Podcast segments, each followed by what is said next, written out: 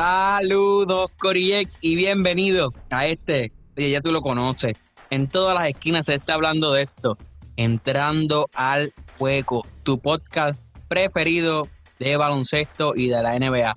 Episodio número 21. Y claramente en este episodio había que hablarlo. La final 2020 de la NBA. Para muchos fue buena, para muchos fue un poco decepcionante, para otros ni la vieron, otros no despegaron el ojo del televisor o de donde sea que lo estuviesen viendo. Así que igualmente esta ha sido una serie totalmente diferente a los años anteriores, porque como sabemos no había público, todo esto del coronavirus todavía está vigente, así que había que tomar varias precauciones. Por lo tanto, esta serie quizás muchos la consideran como un asterisco, otras personas piensan como que, mano, el camino para esta serie final ha sido más difícil que los demás. ¿Por qué? Porque yo he tenido que hacer otros ajustes que quizás antes no tenía que hacer. Ahora no juego con público, antes yo jugaba con público y sabemos que el sexto hombre es sumamente importante. Así que el home court advantage o la ventaja como local siempre es bueno tenerlo. Yo creo que eso también pudo haber jugado un factor bastante importante en esta serie. Pero cuénteme, en esta ocasión me encuentro con José, Dímelo, gente, gorillo. Y con Christopher. Dímelo, mi gente, que es lo que está pasando. ¿Qué les pareció esa final? Los Ángeles Lakers versus Miami Heat. Bueno, yo voy a dejar que Christopher empiece. Christopher, empieza tú. O, o puedo hablar yo, pero voy a dejar que tú empieces porque yo, ¿sabes? Voy a dejarlo bueno, para lo último. Bueno, bueno, bueno. Para mucha gente, pues, eso se veía venir. Lo que sucedió para otros no. Yo personalmente, en el episodio anterior, les di como máximo 4-2. Y eso mismo fue lo que se fueron 4-2. Esos dos juegos que Miami ganó, o sea, el juego de principio a fin estuvo brutal. Sin contar que los demás otros cuatro juegos, Jimmy Butler, no voy a hablar de LeBron, Jimmy Butler jugó un baloncesto increíble. Toda persona que dudaba de Jimmy Butler, después de ver esta serie, esta final, tiene que respetar a Jimmy Butler. Lo que hizo ese hombre con un equipo de rookies, con un equipo que solamente tenía dos veteranos, que es Haslem, que no pisa cancha, y, y Guadala, que es veterano campeón con Golden State y llevó a ese equipo a donde lo llevó. Ese hombre se merece todo el respeto del mundo. Sí ganó Lakers, yo lo sabía que Lakers iba a ganar. Una serie que para muchos pues nos fuimos en el, episodio anterior nos fuimos bien conservadores con el 4-2, pues yo creo que casi todos la pegamos. Este, aquí no hubo mucho, ¿sabes? ¿Cómo te explico? No fue algo que nos sorprendiéramos, pero no porque Miami jugó mal, sino por la adversidad de la final. Vimos una, un primer juego que Van Adebayo se lesiona, Goran Dragic si ya tú con el equipo completo tenías que guerrear con un equipo de Lakers que estaba bastante dominante, sin estos dos jugadores, ya la serie era casi un 4-0 eminente. Un 4-2 fue una serie espectacular para Miami Heat, desde el punto de vista que yo lo veo. ¿sabes? Con un Adebayo que no, jugó ese primer juego, Goran Dragic vino a jugar el último juego, ¿sabes? Habían, ah, con ese equipo, con el equipo completo, Miami podía dar, aunque sea una cosquilla. Y sin estos jugadores, no tenían ni un minuto de break. So, para mí fue una final bastante yo hubiese querido que estuviera el equipo completo. Para ver una buena final, hubiese querido ver a Van Adebayo este, metiendo bola. En el último juego se veía asustado, nervioso. Jimmy Butler, aquí dos cosas. Está el que esperaba que Miami Heat hiciera algo espectacular y el que esperaba que Jimmy Butler se pusiera al traje de héroe y dijera yo, yo lo voy a cargar. Jimmy Butler jugó unos juegos espectaculares. En el juego 5, si no me equivoco, lo que se sentó creo que fueron como alrededor de un minuto y algo, o sea, que estuvo casi todo el tiempo en cancha. Yo no voy a hablar de LeBron, porque no voy a hablar de LeBron, o sea, yo se los dije, la clave va a ser Davis, el MVP lo va a ser LeBron James, eso fue lo que ocurrió. Así que, pero yo me quedo con un buen sabor de boca y es del equipo de Miami Heat con Duncan Robinson, Duncan Robinson, disculpen, y Tyler Hero. Lo que yo vi en esos dos chamaquitos son dos jugadores que prometen mucho. O no tenían miedo a lanzar el balón, seguían tirando. O sea, cuando tú eres un tirador y estás, y, y estás fallando, tienes que seguir tirando porque la bola tiene que caer en algún momento. No estoy diciendo que ellos fallaron porque ellos tuvieron una serie espectacular. Pero o no tuvieron miedo, no dijeron voy a enfrentar a los Lakers y estoy asustado en mis primeras finales. No, cogieron la bola y la empezaron a tirar. ¿sabes? Yo estoy bien contento de lo que se pudo ver de este equipo de Miami Heat y quiero verlo el año que viene, porque es un equipo que si se queda junto completo, va a dar miedo, va a dar miedo porque estos chamaquitos van a venir con más confianza, le ganamos dos juegos al equipo de Los Ángeles con el trabuco que tenían, sin Adebayo, sin Dragic. Yo creo que a pesar de que fue una serie que para muchos fue como que, ah, ganó Lakers fácil, hay que recordar que toda esta gente no jugó. Yo creo que fue una serie muy buena y deja un buen sabor de boca para el año que viene lo que podemos ver de Miami Heat. Yo concuerdo contigo en que este equipo va a ser bastante interesante en años siguientes, en años por venir.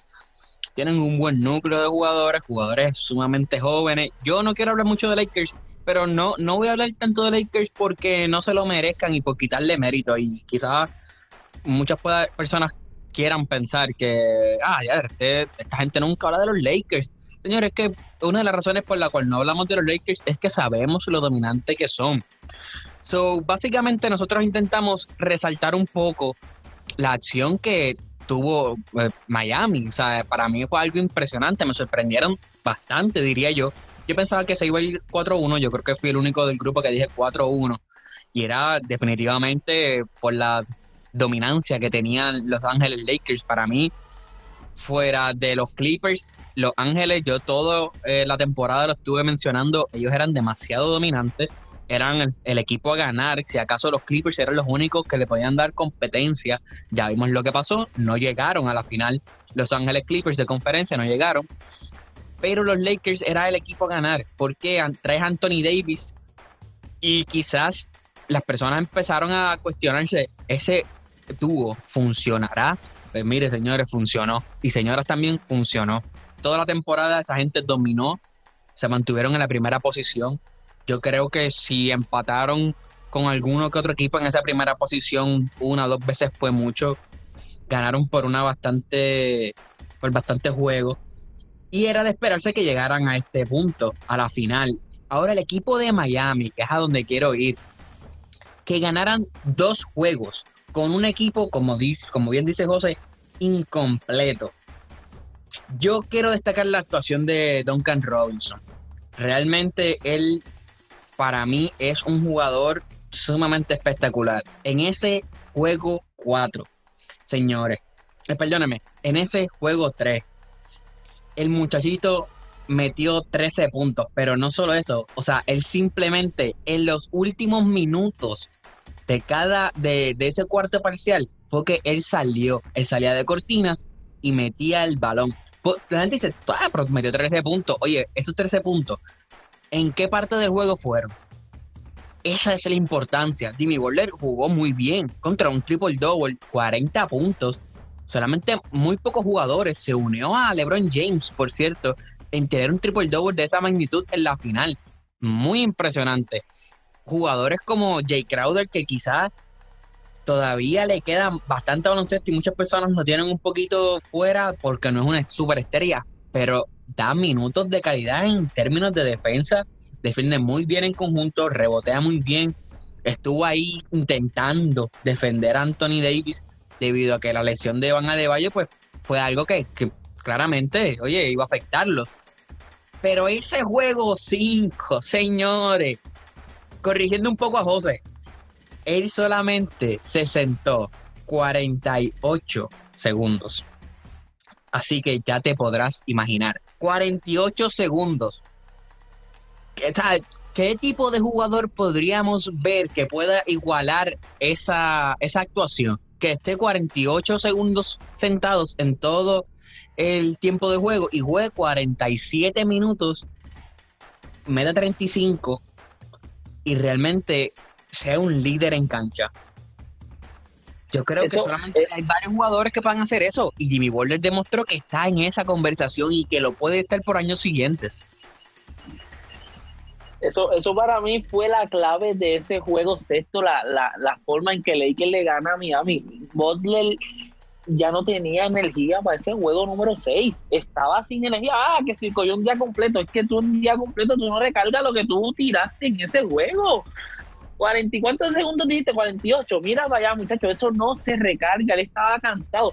¿Sabes? No hubo forma de que en ese juego 6 él pudiese. Y como queda metido, creo que sus 20, 20 puntos estaba cansado y Bordel, mira, me quito el sombrero, Bordel hizo una serie de respeto. Y yo creo que aquí Bordel, para el que no pensaba, está dándole o le dio a la gente, mira, yo soy Jimmy Bordel, tienes que considerarme, tienes que considerarme, y lo hizo. Aquí vemos como él no era el causante de las malas químicas en los diferentes equipos, porque la gente siempre lo quiso como que apuntar ahí como que ah, tú, por culpa tuya, este equipo no llegó porque tú, cuando llegas a un equipo, haces esto, esto y esto. Llegó a, Tim, a Timberwolves, a Minnesota, ese fue el caso.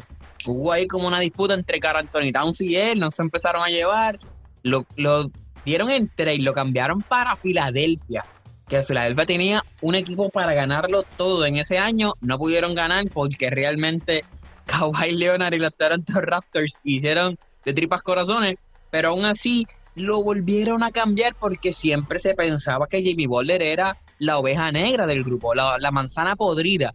En esta temporada demostró que no era él el culpable.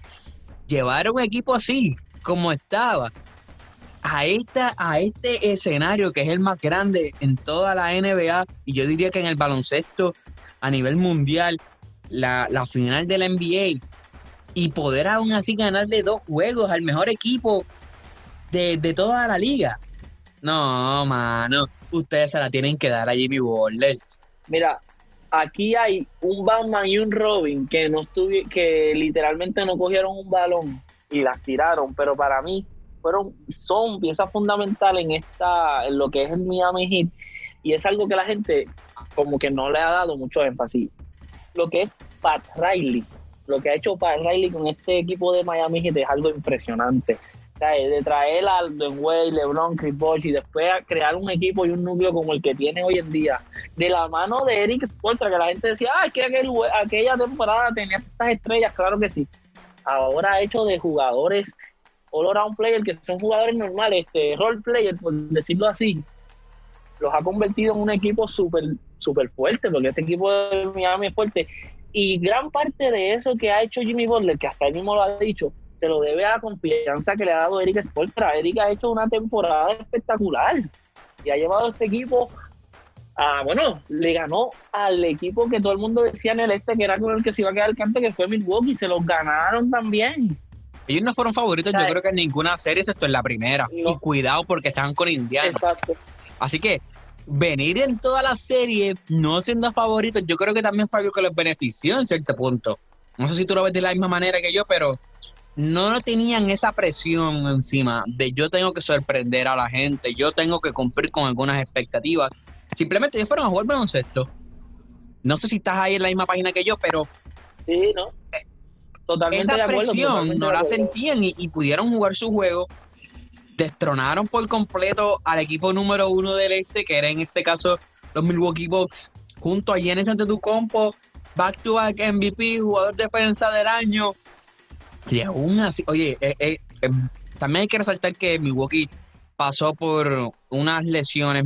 Jimmy Butler se aprovechó de esa situación y los destronó por completo, pero también Giannis Antetokounmpo pasó por ese tipo de, lesión que quizá, oye, y, es bien curioso que ese juego que no estuvo de cómo fue el que ganaron, porque por poco se van 4 y 0.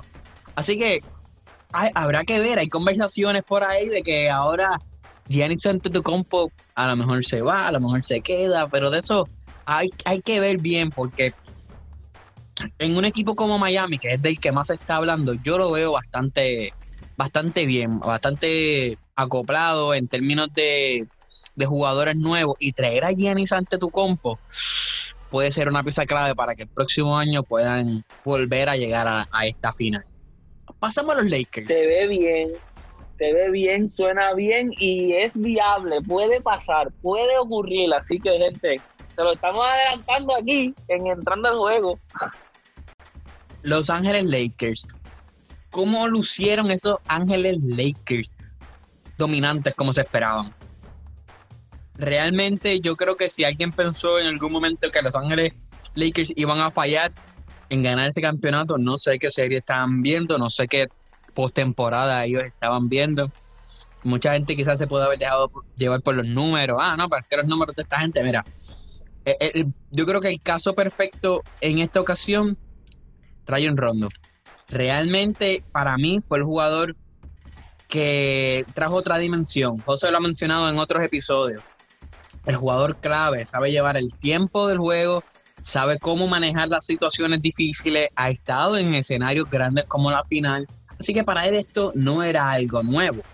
Sin embargo, hay otros jugadores como Anthony Davis que no eran conocidos en este escenario, que son jugadores nuevos en esto, pero ya son súper estrellas y ya están semi-probados por no darse la completa por si acaso alguien se quiere, ¿verdad? Eh, tener una decisión o una opinión diferente. Pero Anthony Davis, ¿qué tú me puedes decir de Anthony Davis en esta serie? Mira, Anthony Davis, yo se los dije en el episodio pasado, iba a ser la clave y para mí fue la clave. Cuando tú le das un, un, un ¿cómo, te, ¿cómo te explico? Déjame decirlo bien para no decir un disparate. Cuando tú le das la responsabilidad a un jugador que sabe que no hay quien lo, quien lo pare o lo detenga y hace el trabajo que hace Davis, no hay forma de que tú pierdas. no había quien galdeara a Anthony Davis. Anthony Davis cogió al Miami Heat y lo pasó por la piedra. Los tiros importantes los tiró Anthony Davis. Los, los las jugadas defensivas importantes las tiró Anthony Davis. El jugador fiable, la asistencia de LeBron era Anthony Davis. Es más, la asistencia de Ryan Rondo era para Anthony Davis. La primera opción todo el tiempo fue Anthony Davis. Defensivamente para mí, él, la clave fue la, defensa de Anthony Davis. Anthony Davis estaba en todos los lugares habidos y por haber. ¿Sabes? Promedió dos blocks, dos blocks por juego. ¿Sabes lo que es promediar dos blocks por juego? Estaba dando chapa a todo el mundo que bajara para allá abajo para mí la clave fue Anthony Davis. Promedió alrededor de 25 puntos por juego, dos tapones, aunque, ¿sabes? Yo, los números, MVP LeBron James, los números, el impacto de juego, Anthony Davis, la clave. Así lo por eso es que yo no puedo dejarme llevar por los numeritos en esta ocasión, porque el impacto, como tú bien dices, es Anthony Davis. Tú, ok, se acaba la serie. Los Lakers llegan campeones. El MVP ¿Estuvo correcto? ¿Sí o no? Ok, ok, eso es, esa es una excelente y buena pregunta. Aquí lo que yo voy es que el impacto para mí es verdad, lo tuvo más Anthony Davis. Lo que pasa es que esos últimos dos juegos, Anthony Davis, a pesar de que tuvo un buen impacto, lució por debajo en, en cuestión de gráfico, o sea, el gráfico, cómo la gente lo puede ver con la televisión, cómo se veía, aunque los tiros importantes los metía David. ¿Tú me entiendes? No sé si estoy explicándome bien. Sí, sí, sí, sí. Eh, entiendo, bien la línea. Cuando, cuando tú, cuando el balón cuenta, cuando hay que echarlo, lo tiraba David.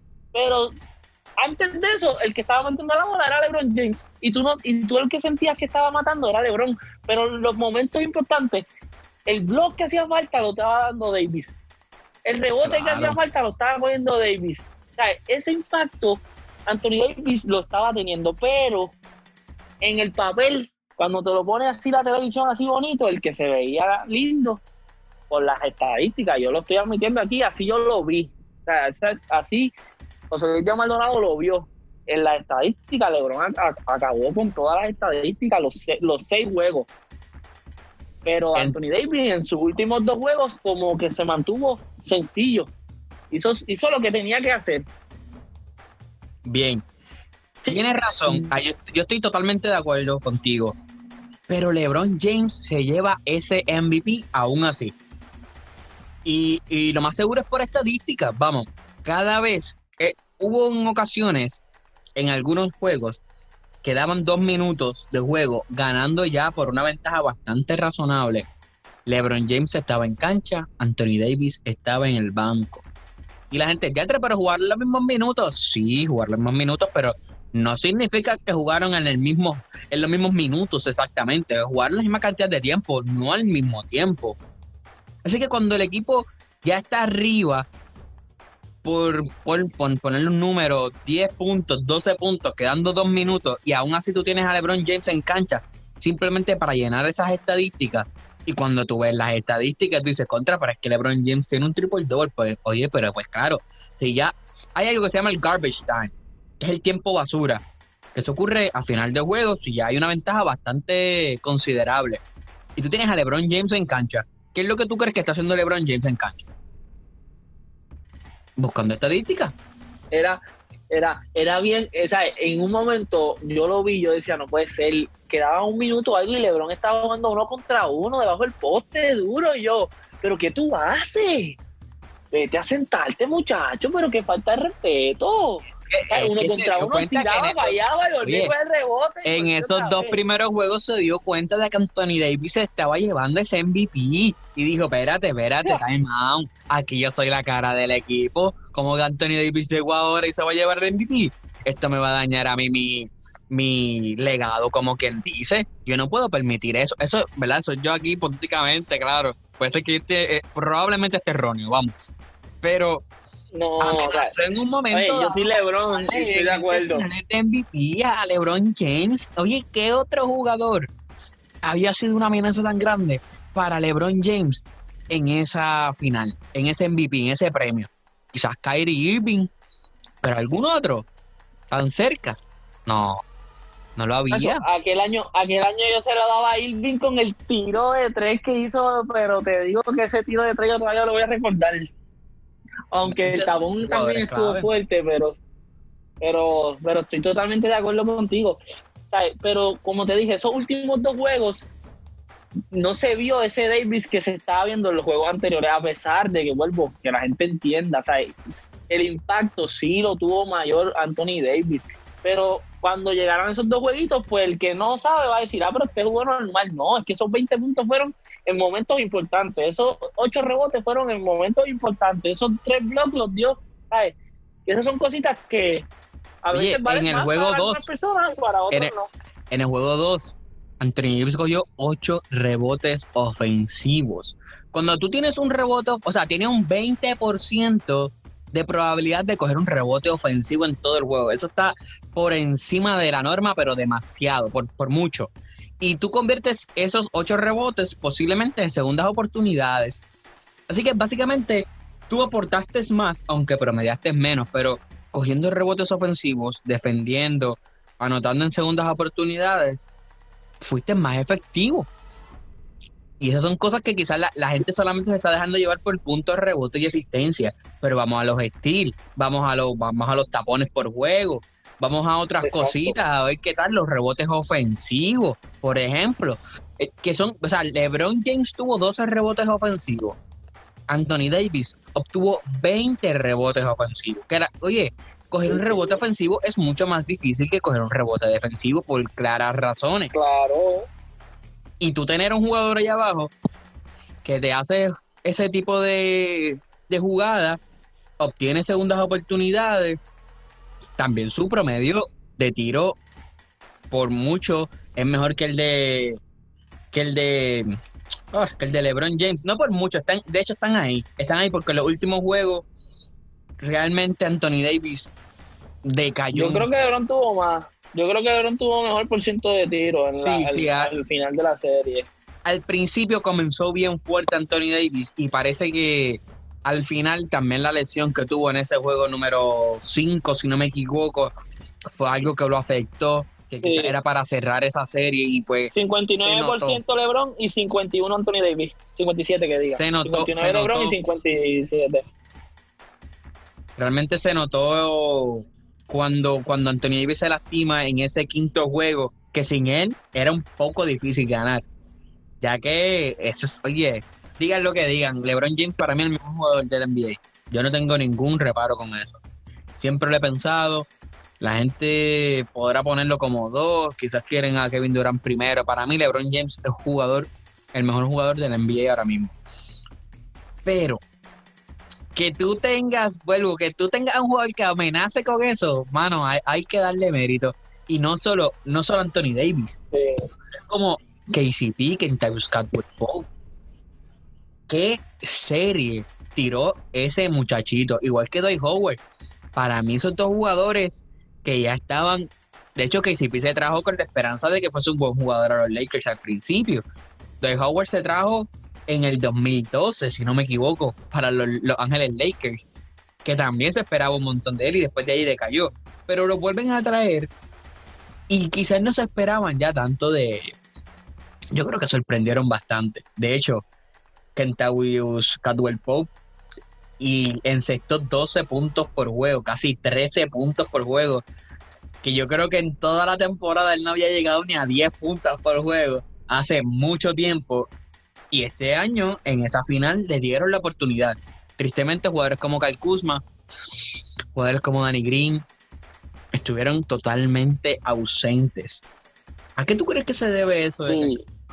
Mira, Danny Green, yo no sé qué le pasó en esta serie, de verdad. Yo sentí que Danny Green, de verdad, lo que yo vi de Danny Green en Toronto, no sé qué pasó en Lakers, no sé si lo mandaron y le hicieron una brujería en esa, en esa final y ese hombre no hizo nada, pero no se encontró para nada, no se encontró para nada. Entonces, con Kyle Kuzma, cuando tú tienes un equipo que está jugando small ball, que era lo que hacía Miami Heat, tú necesitabas gente que corriera y tú tienes a un Carruso que estaba tirando una serie de respeto, un Rondo que estaba tirando otra serie de respeto. Entonces, cuando tú vienes con la segunda unidad, lo que traes es a Carruso y a Rondo. O sea, tus minutos van a bajar. y los minutos de Kyle Kuzma bajaron bien brutal. Y Carruso, bueno, bajaron tanto que Carruso en el último juego lo pusieron a él de titular. Por encima hasta de los mismos centros que, como tú bien dijiste, Agua estaba teniendo una, una, una final muy buena y te, se decía, pues van a traer a Howard de titular. No, trajeron a Caruso de titular. Y creo que sentaron a Danny Green, creo que fue el, jugador que sentaron, no recuerdo bien cuál fue el jugador que sentaron, pero Caruso es otro jugador que no podemos dejar de, ¿sabes? que lo podemos olvidar. Hizo una, una final y una temporada espectacular y para mí es un jugador que te cambia el juego por completo. O sea, estás de abajo y tú entras a Caruso y lo que te trae energía, fuerza, galdeo, correr la cancha. es bien energético. A mí, a mí lo me gusta, me gusta mucho lo que trae al equipo. Defiende muy bien, sabe cerrar la línea, ver a la línea de pase. De hecho, terminó con 24.8 minutos por juego en esta final, mientras que Kyle Kuzma terminó con un 21.6 minutos. Así que definitivamente Alex Caruso jugó bastante bien y se ganó minutos por encima, no solo de Kyle Kuzma, sino también que jugó más que Danny Green, y jugó más que Marquise Morris, que muchas personas también tenían a Marquise como uno de los jugadores, porque en la serie pasada jugó también muy bien, con Houston jugó muy bien. Realmente este equipo, la segunda unidad, lo que hablamos al principio de los episodios, episodio 1, episodio 2, ¿qué segunda unidad tiene Los Ángeles Lakers para cuando Anthony Davis o LeBron James se sienten puedan mantener el juego todavía a su favor? Y en esta serie, se vio en estas playoffs completas, yo creo que se vio eso. En algunas ocasiones salía Caruso, otras de Howard. En muchas ocasiones salía Rondo, que para mí, desde que lo pusieron a jugar, y de hecho creo que ese juego 5 en esa final lo perdieron gracias a que no lo pusieron a jugar en los últimos minutos. Pero ese tipo de jugador, Kentavious Catwell Pope, demostraron que pueden ser confiables en una segunda unidad. Y creo que eso les va a beneficiar bastante para el año que viene. Ya sé que jugadores me puedo quedar. Ya sé que otros jugadores no me puedo quedar y puedo quizás dar en cambio. Hablando de cambios, ¿tú darías a Cal Kuzma? ¿Sacarías a Cal Kuzma por algún otro jugador? Y a Danny Green, que no lo hicieron tan bien. ¿O tú crees que se deberían quedar la próxima temporada a ver con más suerte? O, sea, ¿qué, qué, cuál es tu opinión acerca de, de Danny Green y Cal Kuzma? Mira, en términos de quedarse con el equipo yo soy fiel creyente y así lo he dicho en todos los podcasts o he tratado de mantener esa línea, de que cuando algo está bien, se debe de quedar. Como por ejemplo, si ya tú ganaste un campeonato con este equipo, vamos a continuar. ¿sabes? Sí, yo también lo he dicho y digo, Lebron es un jugador, o tal vez no Lebron, como ustedes le quieran llamar, yo voy a decir Lebron. Lebron sabemos que es un jugador que le gusta tener un buen equipo a su alrededor, buenos jugadores, que tal vez ya están mencionando algunos nombres por ahí, pero yo en lo personal soy fiel creyente de que si hay algo que está funcionando, vamos a dejarlo. Que sí tiraron una serie mala, claro que sí, pero si la echamos un poquito para atrás, antes de llegar a la final, que el Kuzma estaba teniendo una, un buen bowl, Danny Green estaba tirando muy bien en el bowl también, ¿sabes? Son juegos y cosas que pasan. Yo entiendo que se deberían de quedar, que debemos de continuar con el equipo así, vamos a defender el campeonato con los mismos jugadores. Si se van, si yo lo daría, fíjate, no lo daría. Si los dan, que traigan algo bueno, no me van a traer a dos bacalaitos. ¿Qué algo bueno? ¿Qué algo bueno? Vivir, por ejemplo. No, Tacho, no, ya, o sea, eso no es bueno, eso es buenísimo, eso es caviar. O sea, yo estoy hablando de jugadores, jugadores que estén a la talla de la Green y Kuzman, ¿sabes? Tampoco es que me vas a traer la, que se está rumorando un Chris Paul ya tres, eso estaría duro, pero ya yo siento que eso es como demasiado también. ¿Tú me entiendes? Si salimos de jugadores así, yo quiero jugadores, este, yo estaba viendo por ahí como se Ibaka, se estaba hablando, pues jugadores roles que tal vez, que son buenas también, porque Ibaka tampoco es una porquería, son buenos también, pero que no es Ibaka para los Lakers. Hmm. Se estaba contemplando Ibaka para los Lakers también, pero a eso es lo que me refiero. Si vienen jugadores, yo quiero que sean igual con el mismo de esto, muy altos, pues claro, me motivó. Yo quisiera que LeBron gane, obviamente, pero tampoco quisiera que la liga se vuelva como que como fue Golden State con Kevin Durant. No quiero que pase eso otra vez. Sí, no, eso era algo que se convirtió en algo malo. No fue algo muy bueno tampoco para el NBA. Era muy fácil para, para el equipo de Golden State. Fue muy fácil. Exacto.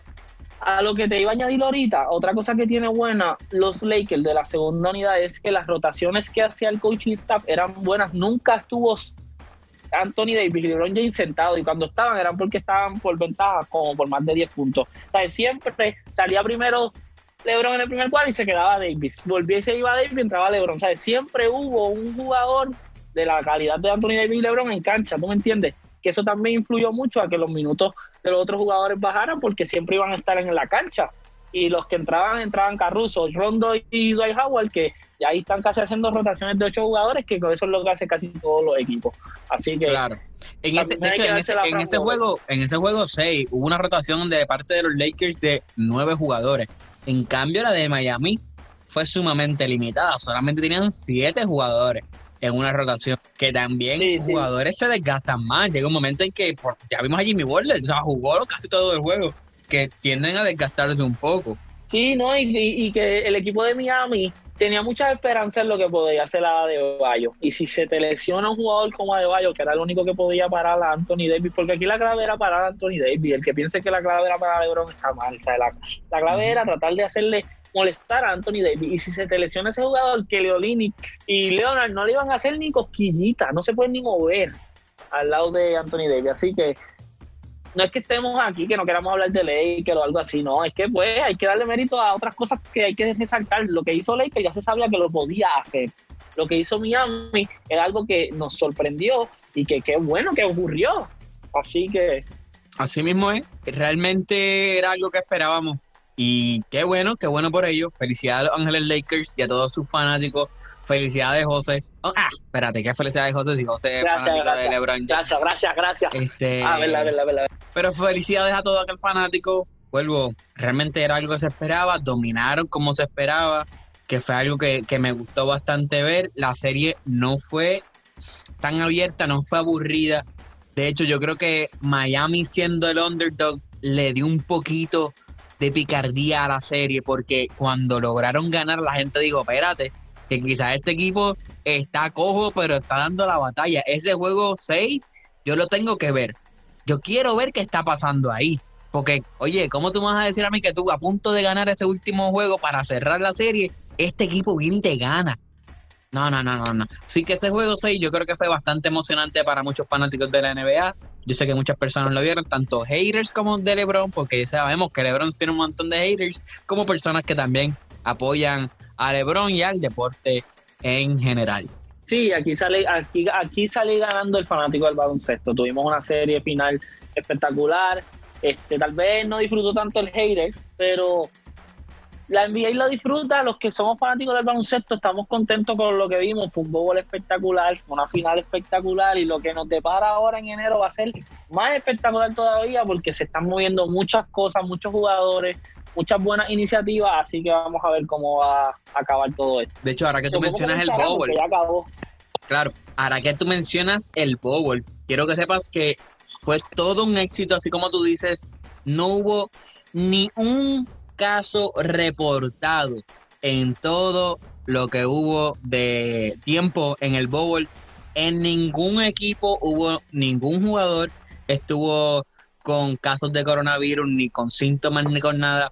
Así que esto realmente es una clase de cómo sí se podía hacer lo que hicieron. Si el Bowl funcionó. La gente puede, ¿el Bowl funciona o no funciona? Señores y señoras, sí funcionó cero casos, no tuvieron ninguno. Así que para mí Adam Silver yo creo que ha sido, si no el mejor, claro, porque todavía está un poquito David Stern y toda la cosa, pero me parece que Adam Silver ha cogido la liga en un momento bien crucial. Cogió la liga cuando estuvo el lockout, que fue algo que realmente ahí se probó. Y ahora con esto del coronavirus, también se está probando. Y para mí el tipo es un caballo en lo que hace. Mantener a la liga flote, cero casos, con el bobble. La gente decía, teatro, pero es que ahí se van a infectar, esto y lo otro. Y de hecho, a lo último llegó a su familia, a lo último permitió que jugadores llevaran a su familia. Así que a ese nivel de seguridad y de, ¿cómo se le puede? De sanidad, se le puede decir, salubridad, quizás, estaban tan seguros de que no iba a ocurrir nada que permitieron que familiares fueran al bowl a ver a sus familiares, muchos de ellos. Así que esto es usted y tenga para el señor Adam Silver. Totalmente de acuerdo. Y la NBA le enseñó y le está enseñando a los demás deportes cómo hacerlo, porque todavía vemos otros deportes que le están pasando. Así que, gente, entrando al juego, no está hablando de deportes que, a usted no le gusta, estamos hablando del mejor deporte que existe, estamos hablando de baloncesto, la NBA. Así que, gente, siga con nosotros. Dejando eso dicho, hay movimientos, hay cuchicheos por ahí. Doc Rivers firmó en otro lado, este en otro, Tyler Lu apareció acá, Milwaukee apareció con este jugador. Se está hablando de que los Lakers, como mencionamos anteriormente, trae otras cositas, pero ¿saben qué? Esta información mejor se las dejamos para el episodio que viene. Así que esto ha sido todo en el episodio número 21 de Entrando al Juego. Recuerden, como siempre, Intentemos mantener la calma, intentemos seguir las instrucciones, mantenernos a salvo, cuidándonos, nos cuidamos todos. Lávense bien las manos, protéjase bien, lleve su mascarilla. Así que, de parte mía, muchas gracias por sintonizarnos. Siempre estamos bien agradecidos. Recuerden seguirnos en todas las redes sociales: Facebook, Instagram, Entrando al Juego, en todas las plataformas de podcast, Google Podcast, Spotify, Apple Podcast, como Entrando al Juego. Así que de, parte de José y este servidor, gracias. Gracias.